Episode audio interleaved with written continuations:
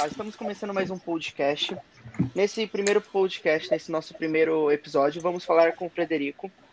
É, ele é CEO da Índico e nós vamos bater um papo dele como ele concilia essa, a vida dele e quais são os desafios dele, dele ser empreendedor.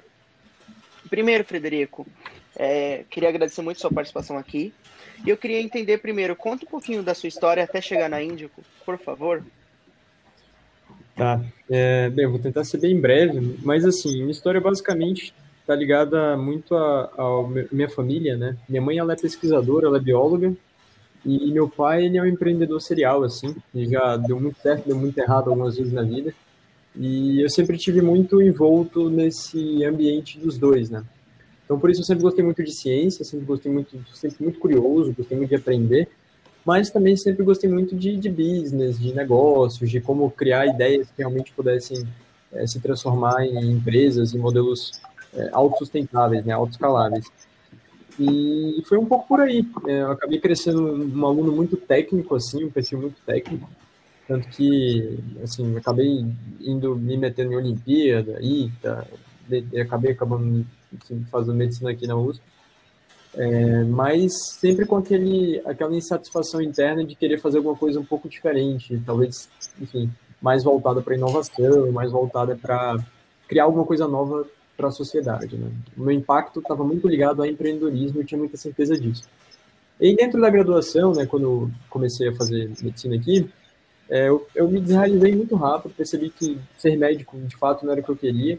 Eu já tinha aberto algumas empresas, assim, coisas menores, né? Muito ligadas à educação, é, alguns grupos de discussão também, mas iniciativas de liderança sem olhar tanto para lucro ou para a sustentabilidade é, dessas iniciativas. E quando entrei na faculdade, esse sentimento ele voltou com muita força, né? Até por ter certeza, ou pelo menos uma forte intuição, de que eu não queria ser médico. Né? E o meu paradigma sempre foi, poxa, se eu conseguisse criar alguma solução junto com pessoas que eu acredito muito, que pudesse ser escalável, eu talvez consiga impactar muito mais vidas do que eu conseguiria durante toda uma vida de atendimentos enquanto um médico. E talvez eu consiga puxar a, a sociedade, as coisas para um lugar mais é, diferenciado mesmo nesse aspecto, né? Enfim, mais disruptivo, questionando status quo e querendo realmente resolver dores que não estão bem resolvidas. Eu nunca tive uma, uma necessidade de estar na área da saúde, apesar de que a empresa que a gente trabalha hoje é sim ligada à área da saúde, mas eu sempre tive muito ligado a, a essa questão de resolver desafios. Sempre gostei muito disso. Né? E sempre gostei muito também de me juntar com pessoas incríveis para poder é, fazer coisas maiores. Eu acho que é um pouco do, às vezes, do diferencial do, assim, do empreendedor, do bom empreendedor em relação a outros que não olham tanto assim. Né? Então, assim, numa breve overview, foi assim que eu acabei chegando em algumas rodas de discussão de empreendedorismo, participando, tendo liderança, presidência de algumas iniciativas ligadas ao nosso empreendedorismo dentro de faculdade. Acabei passando por uma certa transição de carreira durante a graduação, e aí fui estudar pesado assim, a parte de design e de tecnologia, né, até desenvolvimento de software. E isso tudo começou a rachar minha cabeça, né, abrir para possibilidades e conexões que antes eu não, não tinha capacidade. Né. E foi muito legal, porque isso revigorou muito o meu olhar da área médica também. Né, que hoje é só um, um dos olhares, não o olhar. Né. E foi legal. Eu acho que o empreendedorismo, por ter começado também muito sozinho hoje, assim, tenho muita felicidade de dizer que estou entre pessoas incríveis, a gente tem um time muito bom na Índigo, mas é, por muito tempo eu tive que aprender muita coisa de áreas diferentes. Isso acabou me ajudando também a construir algumas conexões legais. Né?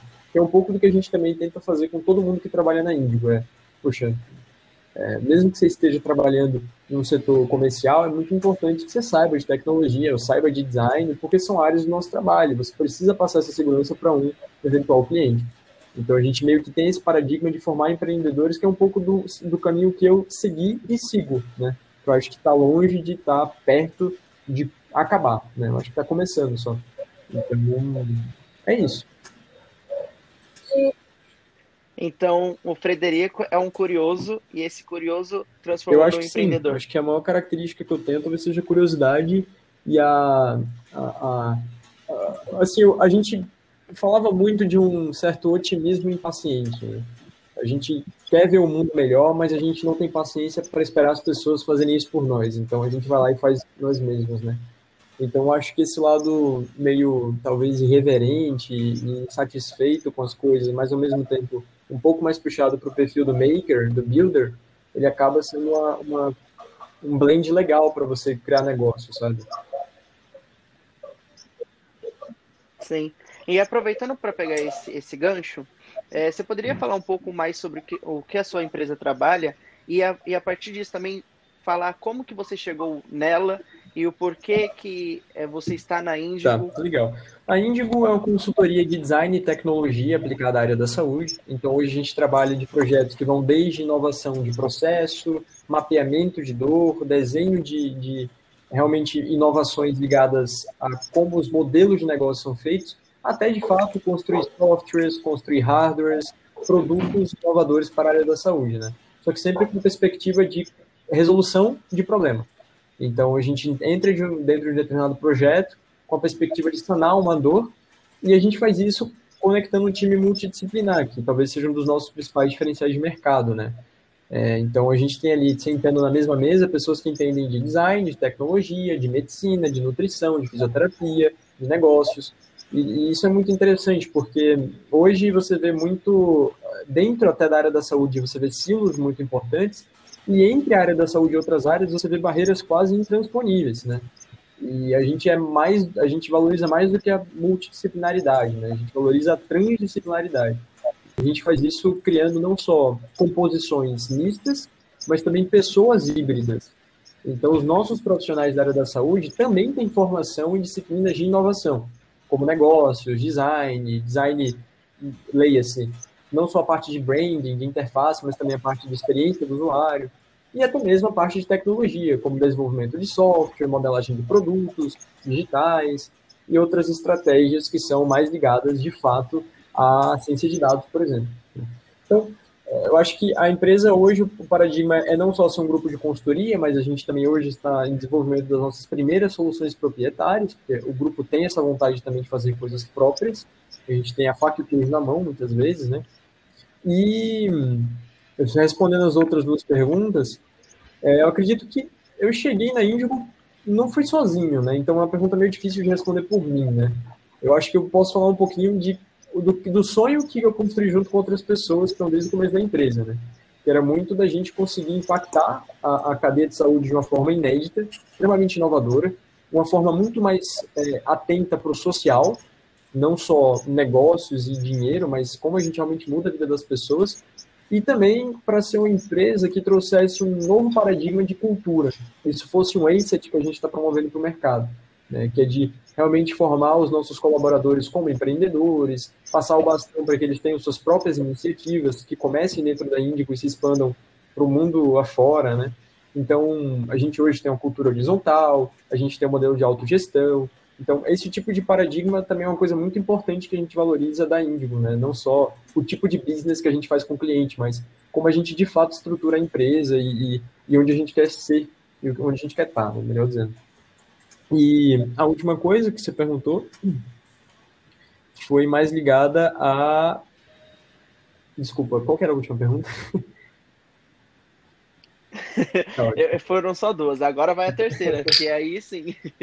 Mas é bem legal mesmo, bem legal essa quebra de paradigmas, tanto para o público quanto para o, os colaboradores, o, o, o, cliente interno, né? De, de fomentar isso de, da, da curiosidade, da inovação dentro dos colaboradores e também eu acredito que seja o foco de, de vocês também, é, facilitar a, a, saúde e não transformar a saúde como a gente, principalmente a nossa cultura brasileira traz, trata, né? Só de correr atrás, só de buscar quando acontece. E isso é, acredito que é, reflita nos, nos clientes de vocês. Com certeza, com certeza. Agora, minha próxima pergunta é, é quando você estava começando e ainda estão no, né, nesse período de start, né? Quais foram as primeiras dificuldades enfrentadas? E o que você fez para resolver elas? Porque nos primeiros anos de uma empresa é, é, muita burocracia, é muita correria, é muita estruturação. Como, quais foram esses problemas e como você resolveu eles? É, assim, Acho que no começo, é, a maior dificuldade é você, assim, pessoalmente que eu tive, porque muito do que trabalhava com outras pessoas eram coisas que a gente ainda não tinha pleno conhecimento, até porque eram áreas muito novas para o mercado. O que a gente faz é muito novo para o mercado, por várias pontas, né? E não, não que a gente, assim, é, já tenha começado fazendo perfeitamente, eu acho que a gente aprendeu e está aprendendo muito nessa caminhada e vai aprender muito mais. Mas é, é por ser uma coisa com um certo ineditismo, até por onde a gente estava pisando em relação aos nossos backgrounds, teve uma carga muito grande de conhecimento que a gente teve que adquirir para poder executar o que já estava vendido. Né? E eu acho que isso é legal, porque isso tracionou um desenvolvimento muito rápido da, de, de, todo mundo que estava dentro da Índia, está dentro da Índia. Mas é também uma coisa que te dá algumas rugas e cabelos brancos, né? Eu acho que, assim, é, acaba sendo um pouco estressante a, a rotina. É, pessoalmente, teve um lado também que eu acho que é uma dificuldade, é o fato de ser meio solopreneur no começo, né? Então fazer meio que tudo um pouco sozinho. É, então tive que passar lá para o marketing, comercial, design, tecnologia, RH, enfim, tudo, né? Um pouco para poder tocar quando você não tem nada para contratar ninguém. Né? Então essa foi sim, de fato, uma, uma dificuldade. E existem algumas decisões difíceis, né? Porque você precisa fechar algumas portas para poder manter algumas abertas. E eu acho que isso nunca é uma decisão muito preto no branco. Sempre tem um elemento de sorte, de zona cinzenta ali, que te dá um certo frio na barriga. E a gente passa por isso sempre. A Nayara tá escutando aí, sabe muito do que eu tô falando. Porque é, a gente tem que tomar, fazer, tomar alguns riscos calculados, né? Principalmente quando sua empresa você tá, não é só você, muitas pessoas estão contigo nessa. E esses riscos, eles nem sempre são tão nítidos de serem mensurados, nem de entender, se entender qual é o benefício que esse risco impacta, né? Talvez seja uma das maiores dificuldades que eu acredito que eu tenho hoje, né? Muito legal, bem, bem Fred. Legal. É, deixa eu te perguntar, você estava falando sobre pessoas, né? E no começo você começou sozinho, como a maioria dos empreendedores, né? O cara cobra o escanteio e vai lá na área para cabecear, faz o gol e comemora, e é a torcida junto, ele é, é, o cara sozinho. Qual foi a virada de chave? Quando, quando foi que você percebeu, agora eu preciso contratar? E, e como que foi para você começar a soltar as atividades, né? Porque eu imagino que é muito difícil você conseguir delegar no começo, né? Você, eu imagino, você parece ter um perfil bem perfe, perfeccionista, é, é, um cara esforçado, gosta de fazer tudo certo, então imagino que isso possa ter rolado no começo. Como que foi para você? Cara, assim, uma, uma, coisa que facilitou muito é que eu não conheci pessoas mais ou menos, assim, eu conheci pessoas excepcionais. Então eram pessoas que, no mínimo, tinham potencial para serem muito melhores do que eu, do que elas estavam se propondo a fazer. E esse ponto, acho que tirou muito da, tira muito das minhas inseguranças. Óbvio que todos os processos que eu fazia, eles foram muito gradualmente transferidos para outras pessoas, até para ter o quality appearance, né, realmente garantir ali o nível de qualidade dos nossos entregáveis com os clientes que a gente já estava correndo. Né? Mas respondendo a pergunta primária, né, de como que eu percebi. Assim, é quando começa a doer muito, do tipo de você estar tá fazendo vários projetos ao mesmo tempo, você não ter tempo, mesmo dormindo pouco, para fazer esses projetos, e você também perceber, e isso é uma coisa que talvez muitos empreendedores falhem, né, assim, sem muita arrogância, mas eu acho que eu falei muito e hoje falho menos, mas, é, mas ainda falho. É que ele não se vê como asset dentro da empresa, ele não se vê como investimento dentro da empresa. Então, ele sacrifica muito do tempo dele de desenvolvimento pessoal, de aquisição de novos conhecimentos, de novas conexões, para poder executar mais projetos, para se intrincar no operacional. O que é uma decisão, no curto prazo, razoável, no médio e no longo prazo, péssima. Então, eu acredito que também teve um turning point para dores que eu aguentava passarem a não, não mais aguentar porque eu percebi que eu estava deixando a desejar em relação ao meu desenvolvimento pessoal, né? E, e você tem que ter tempo não só para tocar a empresa, mas para pensar na empresa. Isso são coisas muito diferentes. E pensar não é só fazer o estratégico, KPI, organizar OKR para as áreas. É, é muito mais que isso. É você realmente vislumbrar conexões, oportunidades, áreas de desenvolvimento futuro, traquear o mercado, olhar concorrentes, enfim, pensar em inovações que podem ser feitas dentro da sua própria inovação, entendeu? Então, é essa questionar mais o que vocês fazem. E tudo isso você só faz se você tiver tempo e sanidade, né? e uma cabeça bem alinhada. Se você estiver ali dentro da operação tentando abarcar o máximo possível nas costas, você não vai conseguir fazer. Mas é, respondendo assim a pergunta de uma maneira bem simples, foi uma conjuntura dessas duas tensões. A tensões da concomitância de vários projetos e a tensão de ter mais tempo para o meu desenvolvimento pessoal e não só ficar no operacional, me matando ali. Né? E ter caixa para contratar gente, né? Que para Isso é verdade. Essa conta é bem complicada. é... Frederico, e aproveitando também para já vou aproveitar aqui o gancho, eu tenho duas perguntas. A primeira é: teve alguma coisa que o mercado mudou e você precisou se reinventar, a empresa precisou se, precisou se reinventar? E a segunda, o que vocês fazem para sempre inovar, sempre trazer novidade, sempre, sempre tentar sair na frente de, de concorrentes, uh, puxar o tá, mercado? É... Tá. Uma coisa que o mercado mudou e depois uma coisa que nos faz é, sempre estar tá tracionando coisas novas e ficando na frente da concorrência. Tá. A primeira pergunta, eu acho que o mercado não mudou, mas ele está mudando. É assim, mudou, só que pequenas frações, né? Eu acho que não é algo muito abrupto.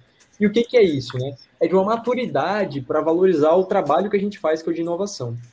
Então, eu diria que no, a gente não precisou mudar para o mercado, a gente só tinha um fit menor e esse fit está começando a aumentar. Então, o mercado que está se tornando mais amigável com a gente, não o contrário.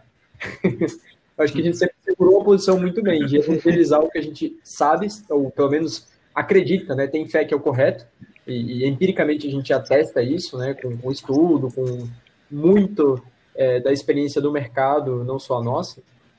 É, e, e, que, assim, só explicando um pouco, muitas vezes não era bem entendido, não era bem valorizado. É. As organizações que não olham para a inovação estão fadadas ao insucesso. Né? Morreu o modelo de negócio tradicional, você conseguia um nicho de mercado, você ficava ali naquilo o resto da vida, e você sempre teria o mesmo market share. Isso não existe mais. Hoje chega um cara três vezes menor que você, com muito mais agilidade para modelar coisa nova e quebra o mercado. Então, se você não for destro, se você não pensar como uma startup dentro de uma grande corporação, você vai quebrar. Ponto. Isso não é no seu que estou dizendo, né? As maiores consultorias do mundo tem muitos estudos que provam isso, né?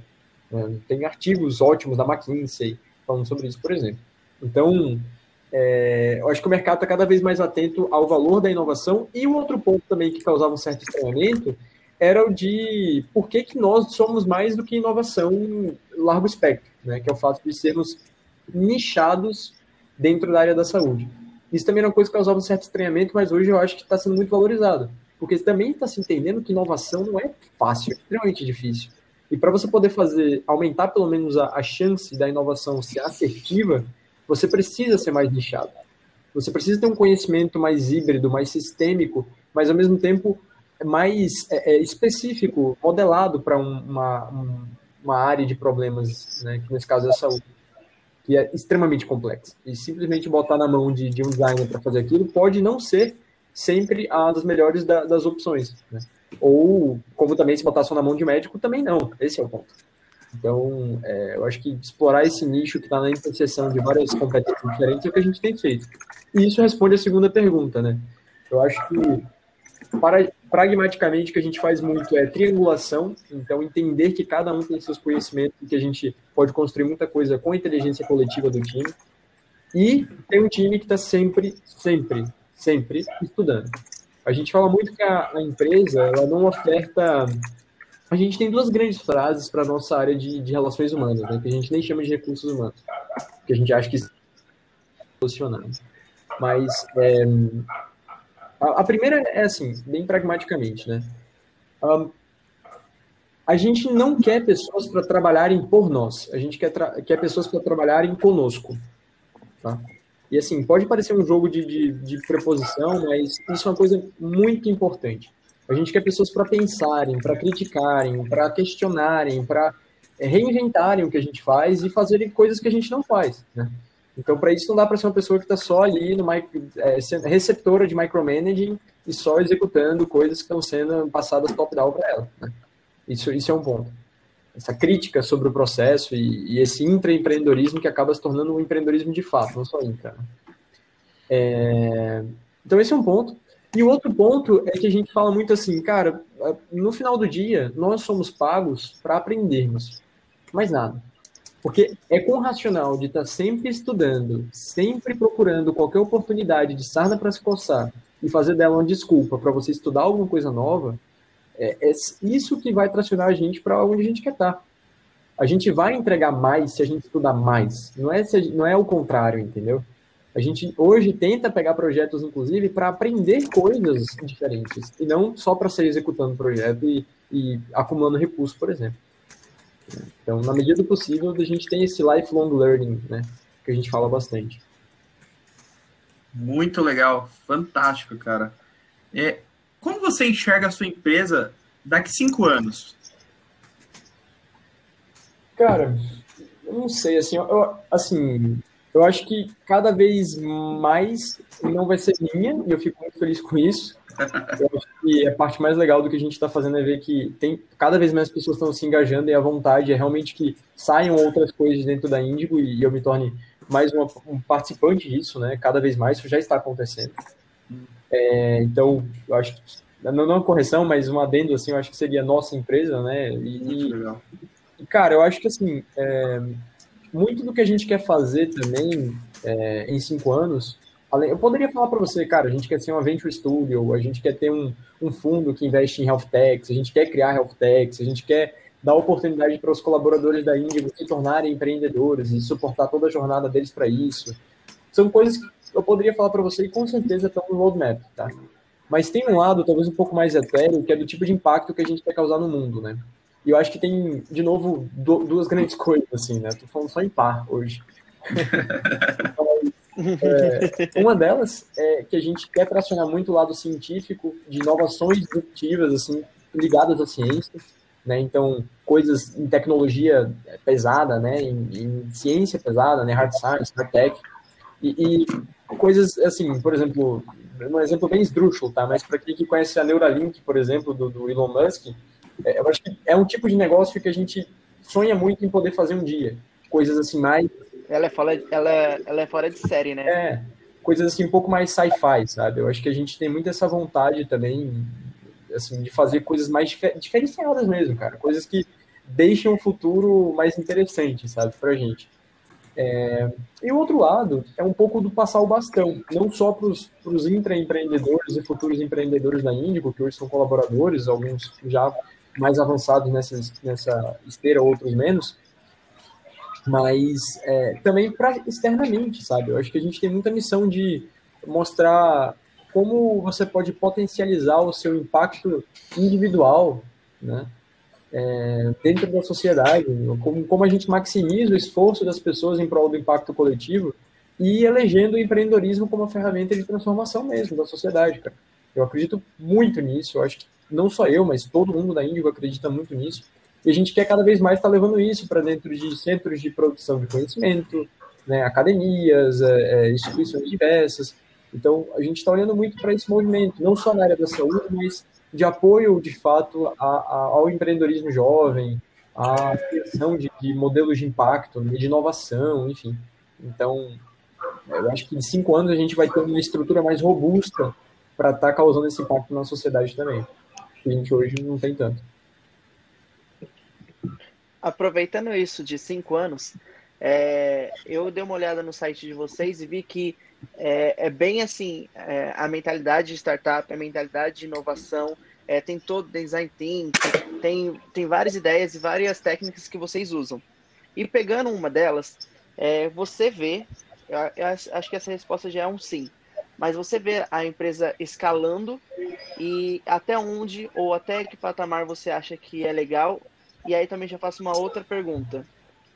O que você acha da, da zona de conforto disso? Porque é o que mais acontece, principalmente a nossa sala aqui já viu alguns, algumas apresentações, algum, algumas pessoas falando que é muito difícil para o CEO enxergar quando ele chegou na zona de, de conforto dele e, e passar disso, ou passar para uma outra empresa, ou elevar o nível dessa empresa, tentar buscar desafios. Então eu já jogo também aí já para o seu lado. É, como que você faz para sair dessa zona de conforto olhando para a empresa? Eu gosto de fazer várias perguntas juntas, né? Já é, é, não, legal. Tá. Um, tá. A primeira é. Repete para mim primeira, por favor. A primeira é escalando. Tá, os, você vê ele escalando e até tá onde tá você espera? Sobre, sobre a escala da, da Índigo, tá? Assim, em como um grupo de consultoria, eu imagino um crescimento. Eu não sei se vai ser um crescimento exponencial, porque quando você está dentro da consultoria, você, no final do dia, é um body shop, você vende hora. Então, é muito difícil você criar uma escalabilidade, porque você tem um constraint, tem um limitador ali que é, é recurso humano, né? Então, não sei também se o nosso modelo é um modelo de crescer muito a empresa, porque a gente tem um nível de qualidade muito brutal, assim, eu diria. Né? A gente se cobra muito e a gente quer entregar uma coisa ah, muito é, muito primorosa, assim, sabe? A gente se esforça muito para fazer coisas relevantes. Então, a gente não quer virar uma pastelaria, né? De ficar fazendo projeto e crescendo muito e atraindo pessoas que não têm um fit cultural com a gente, não querem a proposta de valor de impacto que a gente quer causar no mundo, não querem o nosso lifestyle de estudo todo dia e dedicação, assim, absurda, né? Então, eu acredito que isso é um limitador muito grande. Óbvio, se você me aparecer amanhã com, sei lá, alguns milhões de pessoas nesse perfil, talvez a gente cresça muito, mas eu entendo que tem, na natureza, não, nem todo mundo é assim, nem precisa ser. Então, assim, eu vejo um limitador importante para o crescimento enquanto um braço de consultoria. Só que para o braço de produto, que é uma coisa que a gente está olhando agora com muito, muito amor né, e dedicação, é, sim, eu vejo uma escalabilidade muito grande. Tá? É, antes de, de, de, estar nessa reunião, eu estava em outra com um parceiro nosso norte-americano, ele fez a mesma pergunta, né? E eu falei exatamente isso. Falei, olha, acho que no braço de produto a gente quer o céu é o limite, a gente quer crescer cada vez mais e tracionar cada vez mais. E, e respondendo a sua última pergunta, é, a gente, como que a, a gente não entra na zona de conforto, né? Cara, eu acho que eu nunca vou conseguir te dar essa resposta bem, mas eu vou te falar quais são os mecanismos que eu acredito que eu tento interpor no meu dia a dia, não só o meu, né? Porque, enfim, você vai entender na minha resposta que é, é, é um jogo menos individual isso, é, mas das pessoas que estão próximas, né? E esse jogo é trazer cada vez mais coisas para oxigenar o ambiente. Sejam mentes novas, sejam oportunidades novas, áreas diferentes. Então, assim, expandir não só em profundidade, mas em espectro também, né? E, e muito disso está ligado, sim, a trazer pessoas para puxar a gente, né? Sempre é legal ter, ter o brilho nos olhos de, de, outra pessoa que vê a forma de uma forma diferente que a gente faz hoje e quer construir coisas diferentes. Isso está acontecendo agora, eu acho que vai sempre continuar acontecendo, né? É, muito de zona de conforto está em quem você quem você está chamando para te puxar dela, né? Eu acho que é um pouco disso, porque sozinho você não faz nada, esse é o ponto, né? Eu acho que sozinho eu nunca vou saber se eu estou ou não estou na zona de conforto plenamente. Muito difícil de quantificar, porque eu acho que você fica anestesiado depois de um tempo. E você pode se cansar, você é humano. Então, eu acredito que a melhor maneira de evitá-la é sempre tendo pessoas incríveis e que estão atraindo mais gente incrível para poder construir a empresa. Frederico, uma coisa. Você falou de pessoas incríveis, então você pode falar pra gente três pessoas assim que você acha que você admira muito, que você acha incrível? Ah, essa pergunta é muito ruim, não posso responder, porque aí se eu, se eu falar de algumas, as outras escutarem. Pode deixar que a gente vai compartilhar. É. É, essa pergunta é muito difícil, né? Mas assim, todo mundo que está na Indigo hoje, sem exceção, eu vejo um potencial muito incrível. É óbvio que eu vejo é, níveis assim diferenciados, né, de, de evolução na empresa por questão de tempo, né? Então, óbvio que, sei lá, eu tenho uma, um reconhecimento pelo que, por exemplo, a Renata e o Guilherme fazem desde o começo da, da Índigo, né, a Rê até antes, é, a própria Marina, que também saiu da, da empresa, mas passou muito tempo conosco, a Emily, que, assim, é, é uma coisa muito grande porque elas estavam no momento que a gente não tinha nada, né? Não que hoje a gente tenha o mundo, né? Não, não é isso, mas Hoje a empresa está um pouco mais consolidada, a gente tem algumas exceções interessantes, tem cases legais, enfim. Então, eu acho que eu tenho uma, uma admiração muito grande por, por, por essas pessoas e estou construindo admiração pelas que estão entrando agora. Né? Mas, óbvio, só o tempo vai, vai garantir isso. Né?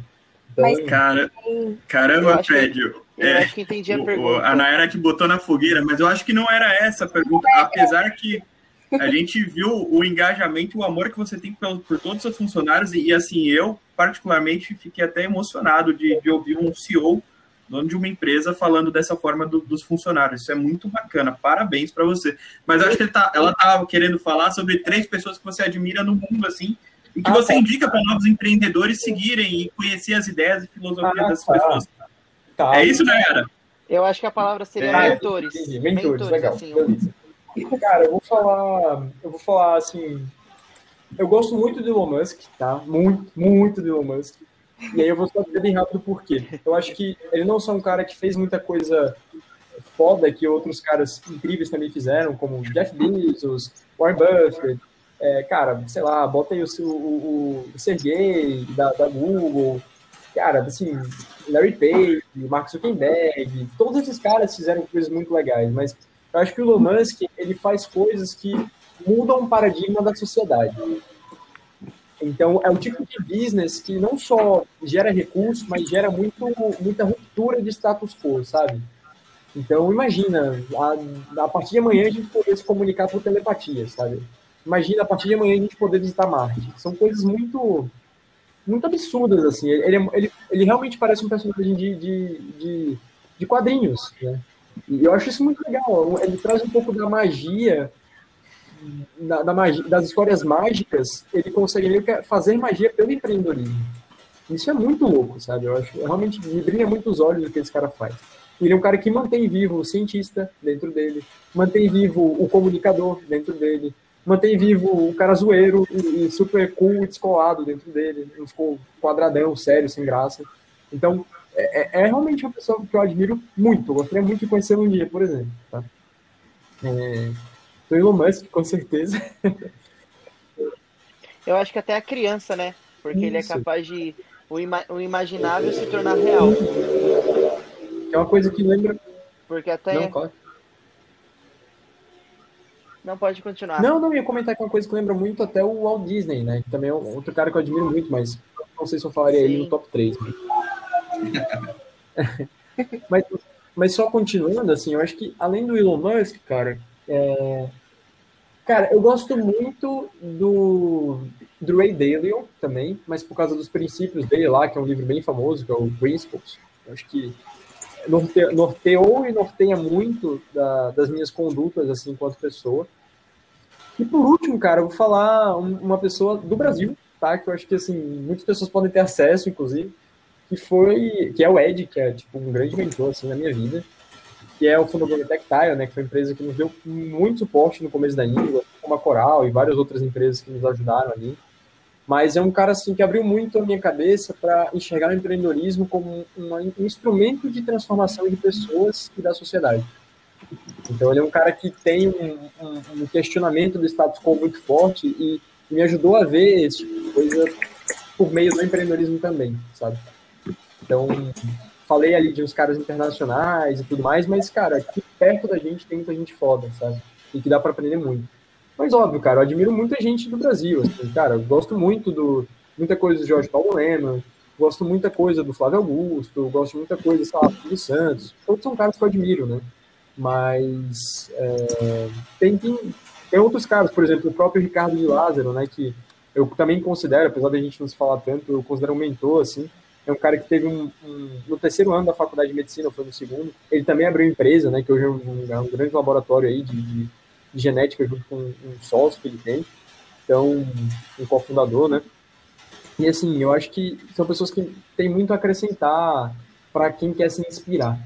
Esses caras fizeram coisas muito difíceis, passaram por muito perrengue, e eu sempre brilho muito meus olhos pelas dificuldades, muito mais do que pelo sucesso. Eu acho que eu, eu olho assim, caramba, esse cara comeu pão que já amassou mesmo, né? E olha onde é que o cara tá. Né? Então, eu acho que é, tem um pouco de masoquismo aí na, né? no perfil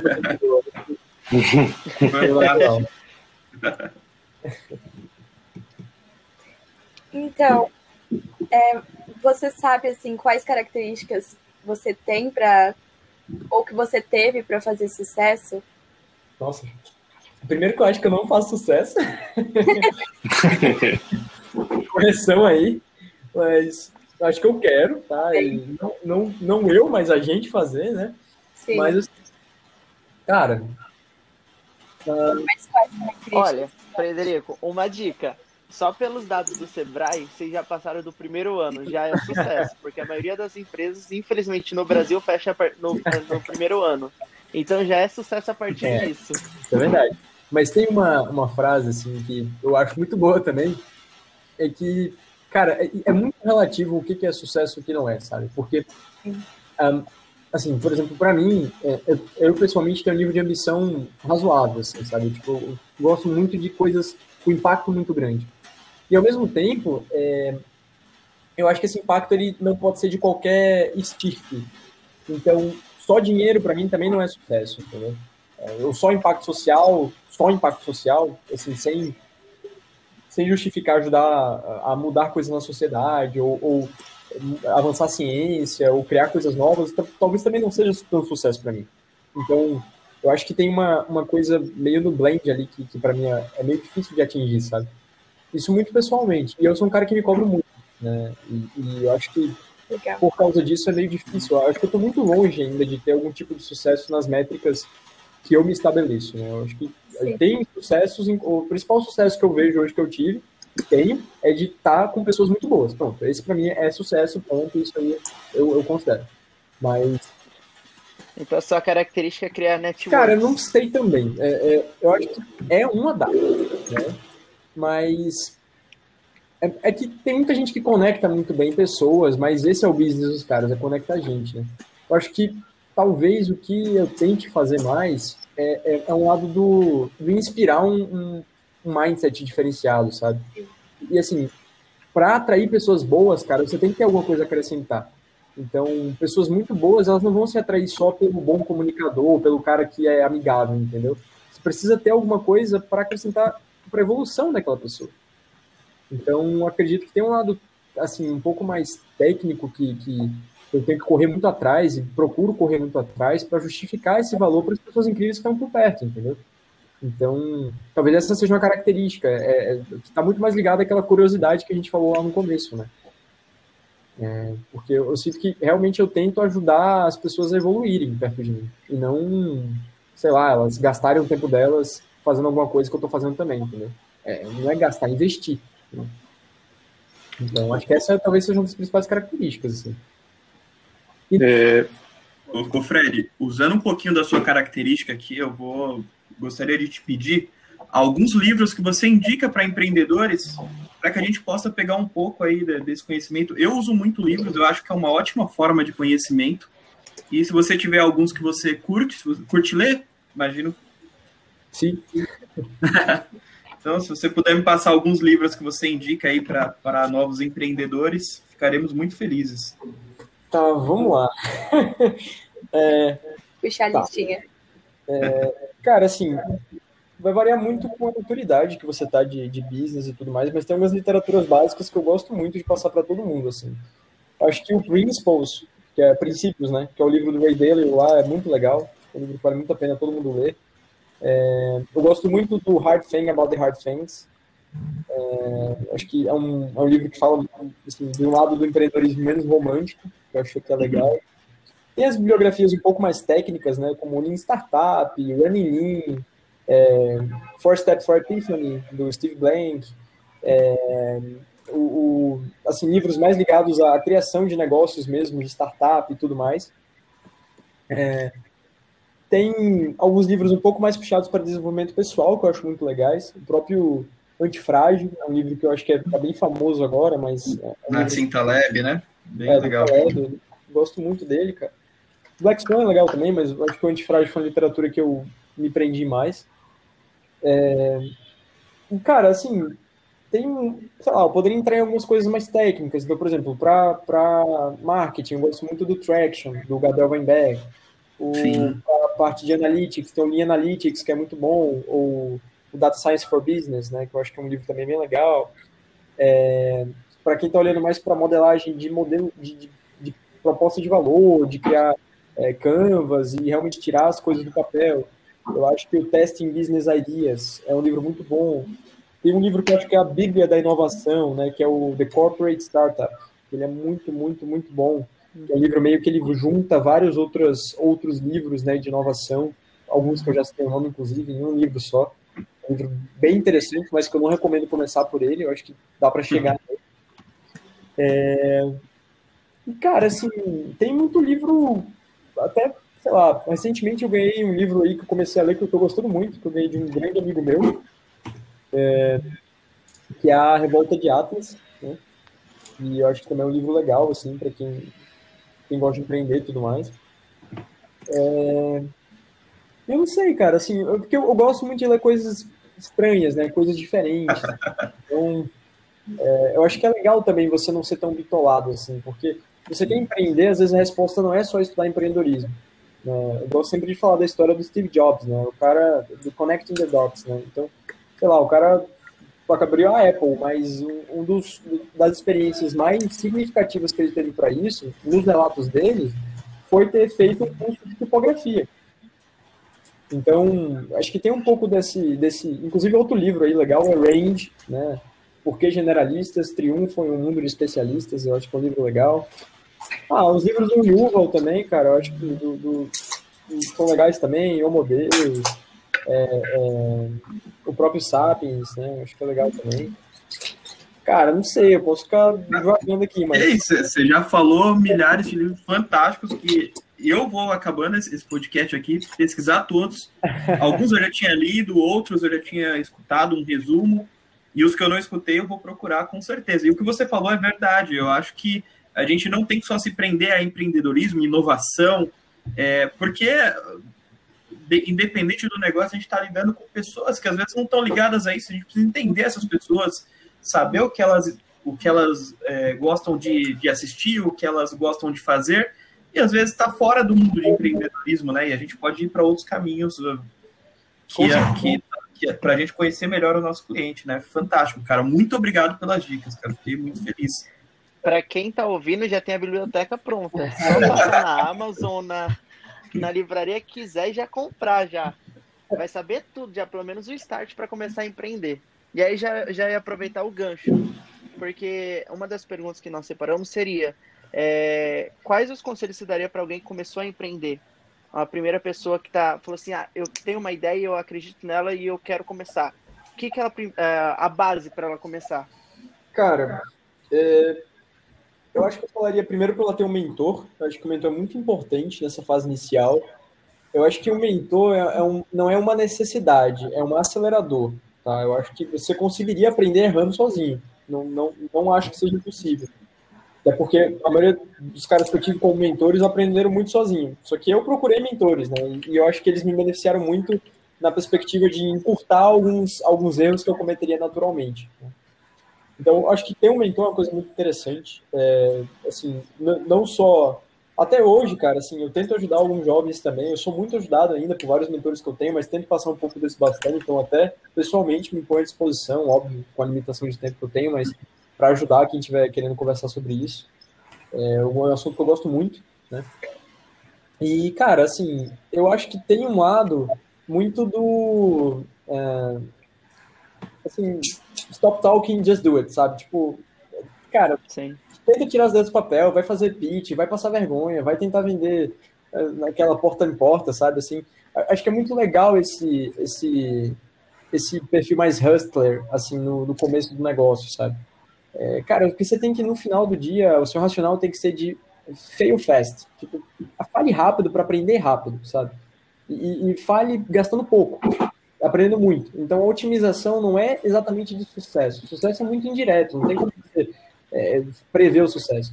A otimização é de aprendizado, né? É de, de, entender as dores e o problema, e os fit de solução de problema, o fit de produto e mercado, e realmente fazer uma coisa é, técnica, né? Porque isso é ciência. Empreendedorismo é ciência. Apesar de ter muito um lado humano e muito um lado de intuição, cara, é, é, muito pautável em decisões mais lógicas, mais científicas, então metrificáveis, ou pelo menos redutíveis à lógica, né?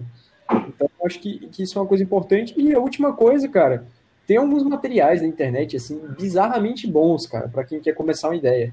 Eu sempre recomendo o, o, o material da Y Combinator, eles têm o, o Startup Sheet, não, não Startup Sheet, é o Startup Playbook, eu acho, deles. Cara, é uma série de vídeos e alguns artigos que eles têm com assim, para quem não sabe, o Y Combinator é, um, é uma das maiores empresas que investem em startups. Né? Então, os caras são bizarramente grandes, tem empresas, vários unicórnios no portfólio deles, talvez um dos maiores do mundo, tá? E os caras são muito, muito bravos, porque as pessoas que hoje estão dentro da, da empresa, no geral, são empreendedores também. Então, são caras que se tornaram investidores antes sendo empreendedores, né? Então é bem legal, porque eles têm um olhar muito das duas pontas e sabem muito dos percalços, né, que quem está ali escutando passou. Eles têm uma visão muito empática isso. E são muito didáticos, cara, super simples, assim, tipo, enfim, eu acho que é um material muito bom. E todas essas bibliografias também, cara, que é, é por exemplo, eu acho que tem um lado muito de se inspirar com casos reais, né, então, escutam uns podcasts aí também de outras, não, não só esses, né, mas o nosso podcast aí, galera. Mas, sei lá, o pessoal das telas, do Zero ao Topo, cara, tem, tem muita coisa boa aí, nacional, inclusive. É... E eu acho que é isso, cara. E tenta, faz pitch da tua ideia para todo mundo, sabe? Tenta convencer teu vizinho a comprar aquilo que você tá fazendo. Faz o Family, Friends and Fools no começo ali. Mas vai tentando, sabe? Não, não, não tem medo de passar vergonha, cara. Eu acho que assim, não tenha medo de arregaçar suas mangas, de passar de otário, de esquisito, de errar, de quebrar a cara, de ficar na pindaíba. Não tenha medo disso, cara, porque acho que uma das coisas que mais atrapalha o empreendedorismo é a aversão a risco. Você não pode ser louco, mas você também tem que ter um, um, um certo nível de, de, de, assumir riscos mesmo, sabe? Então, pra, como investimento, cara. Tá? Então, acho que... E acho que paixão pela ideia também, né? Com certeza, cara. Assim, Sendo, sendo muito sincero, foi o Guilherme que falou, né? Matheus. Matheus, Matheus agora. Desculpa, Matheus. Cara, eu acho que sim. Sendo muito sincero para você, eu acho que essa questão da, da. Tem muita gente que fala assim, ah, se apaixone pela ideia. Os caras depois começaram, não, não, não, se apaixone pelo problema. Cara, sendo muito sincero, eu acho que eu ainda não tenho tanto histórico para falar para você o que funciona e o que não funciona. Mas, pragmaticamente, pelo menos para mim, é, eu sinto que no final eu sou muito mais apaixonado pelo lifestyle, cara.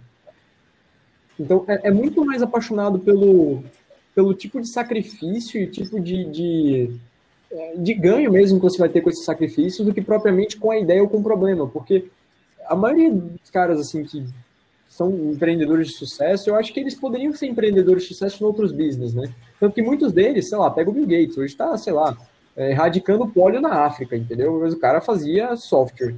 Então, eu acho que esses caras, em alguma instância, eles são apaixonados mais por resolver problemas e criar modelos autoescaláveis, sustentáveis e processualmente bem consolidados, né? Que eu acho que é uma das definições horríveis que eu acabei de dar, mas de que seria uma empresa. Né? Muito ruim isso que eu falei, eu acho que não deu para entender direito, nem eu entendi. Não, entendi. Mas é, assim, eu, eu acho que esses caras poderiam não se apaixonar tanto pelo problema, porque eles poderiam trocar, sabe, de problema. Ou pega o Elon Musk, né? Não é possível que esse cara seja apaixonado por todos os problemas, ele é apaixonado por tudo, então. é literalmente o problemático. É, tem SolarCity, Tesla, a Neuralink, tava no OpenAI, não sei se ainda tá, acho que não mais, não sei, enfim. É, enfim, é, o SpaceX, então é meio bizarro, tá com a Boring, Hyperloop, então imagina Assim, e ele divide tempo com tudo isso. Se ele fosse muito, muito, muito apaixonado, talvez ele nem tivesse espaço mental para pensar em outras coisas, né? Ele tem, evidentemente, por isso que ele faz tanta coisa. Então, assim, eu entendo, eu não, não. Talvez não seja o processo, né? É, não trucando o teu comentário, tá? Mas assim, mais do ponto do. Cara, a gente concorda que a gente precisa ser apaixonado, mas essa paixão ela pode ser muito criada durante o processo.